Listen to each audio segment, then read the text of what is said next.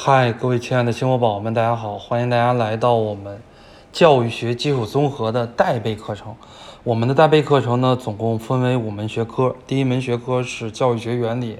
因为教育学原理这门学科它是一个统筹全局的一门学科。我们学好这一门学科，有助于我们学好教育史和教育心理学。第二门呢是中外教育史，第三门就是教育心理学，最后的话再是教育研究方法以及其他学科的带背。首先呢，我们来看第一题，第一题是教育学是如何成为一门独立学科的啊？这门学科的话是要从理论的角度来讲。因为一八零六年，德国人赫尔巴特写了一本书，叫做《普通教育学》，标志着教育学成为一门独立的学科。那么今年距离我们考研呀，正好是一道整五或者是整十的一个年份，所以这道题在我们的考试中是经常容易考的。首先，我们的三分啊，要说起啊，教育学的萌芽阶段，在古代社会没有专门的学校，也没有专门的老师，所以说教育学没有成为一门独立的学科。直到私学兴起之之后，孔子的《论语》、孟子的《孟子》，那么以及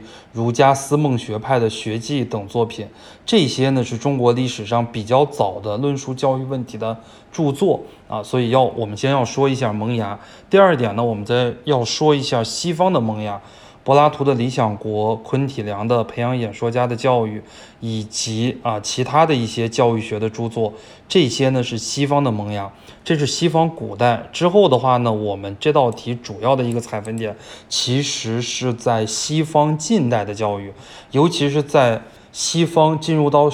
近代社会之后啊，一六四零年之后，有很多代表性的人物，他们有很多的理论，那么才能标志着教育学从理论上脱离了哲学，成为一门独立的学科。这些代表人物呢，主要有这六位代表人物。如果我们答题的话呢，每一点应该是两分的一个采分点。首先我们要说人物啊，培根，他的代表作叫做《论科学的价值与发展》。这个是我们可以得到一分的。后边的话呢，我们会说啊，他对于教育学成为一门独立学科做出了哪些贡献啊？培根的话，他首次将教育学成为一门政治的学科要提出来，那教育学应该是一门独立的学科。第二呢，夸美纽斯他的代表作叫做《大教学论》，它是近代最早的一部教育学的著作，也是独立形态教育学的开端。第三啊，法国教育家卢梭写的一本书《艾米尔》，它是西方教育思想史上的三座里程碑，讨论了如何教育孩子。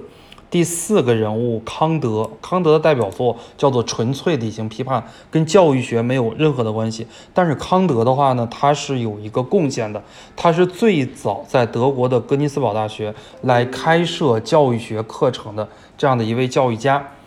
第五个人叫做裴斯道奇，他的代表作叫《林哈德与戈笃德》，